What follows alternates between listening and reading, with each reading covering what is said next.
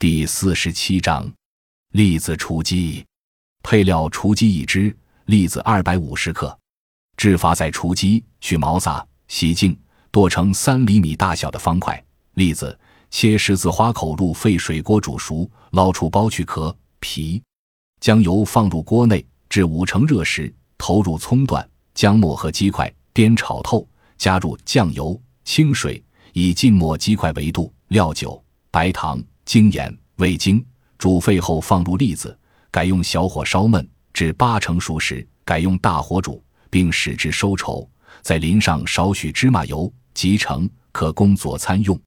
功能健脾和胃，补肾健脑。本善用栗子，主补肾气。栗子为可斗科植物栗的种人，又称板栗，味甘，性温，有养胃健脾、补肾强筋之功。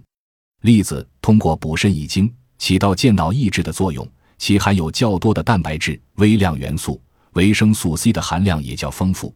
这些成分对强化神经功能、营养大脑有较好的功效。鸡肉含蛋白质、脂肪、氨基酸等营养素，与栗子共成菜肴，能补肾强志。